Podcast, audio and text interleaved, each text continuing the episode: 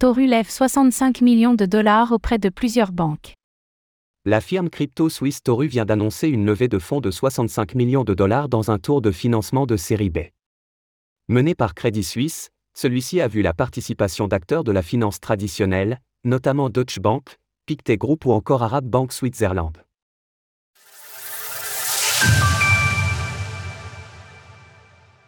Toru, Crédit Suisse, Deutsche Bank. Toru, une société suisse spécialisée dans les solutions d'infrastructure pour l'achat, l'émission ou l'échange d'actifs numériques, a annoncé une nouvelle levée de fonds de 65 millions de dollars. Ce tour de table de série B a été mené par le Crédit Suisse et a vu la participation de la Deutsche Bank, plus grande banque allemande, Pictet Group ou encore Arab Bank Switzerland. Depuis sa création en avril 2028, Toru s'est rapidement imposé comme le leader en Europe dans le segment de la finance traditionnelle, avec plus de 25 clients du secteur bancaire. Avec 60% des parts de marché, c'est également la première plateforme suisse. La plateforme est assez complète et propose une offre qui s'articule autour de trois grands outils. Toru Protect est une solution de stockage de crypto-monnaies de manière sécurisée, Toru Capital permet d'émettre n'importe quel actif numérique et enfin Toru TDX offre la possibilité de pratiquer le trading de crypto-monnaies.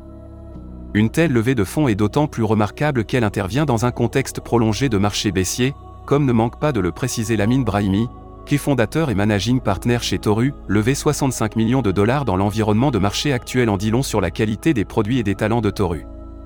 Le PDG de Crédit Suisse, André Elfanstin, a également commenté cette participation au financement de Toru. Ce partenariat stratégique avec Toru est une pierre angulaire de la stratégie sur les actifs numériques de la Banque suisse avec pour ambition de devenir la Banque suisse leader dans ce domaine.